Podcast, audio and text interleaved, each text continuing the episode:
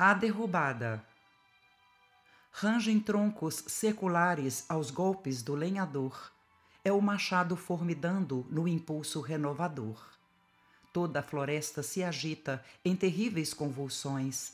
Continua a derrubada que precede as plantações. Sol quente, suor, serviço, e as árvores vigorosas estraçalham com fragor as frondes cariciosas. Após o trabalho ingente, a invasão do fogaréu, fumo espesso devorando a doce amplidão do céu. Gritam aves assustadas, sem ninho, sem paz, sem guia. Animais inferiores vão fugindo em correria.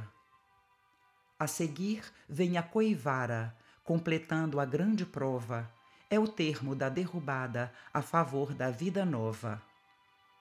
Somente aí são possíveis pasto verde e espiga loura, pomares e sementeiras, celeiro, casa e lavoura.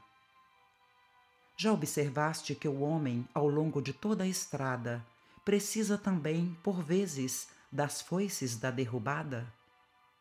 É a dor proveitosa e rude surgindo em golpes violentos, a força que retifica a mata dos sentimentos.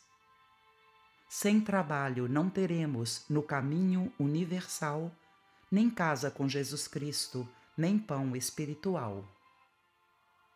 Cartilha da Natureza, de Chico Xavier.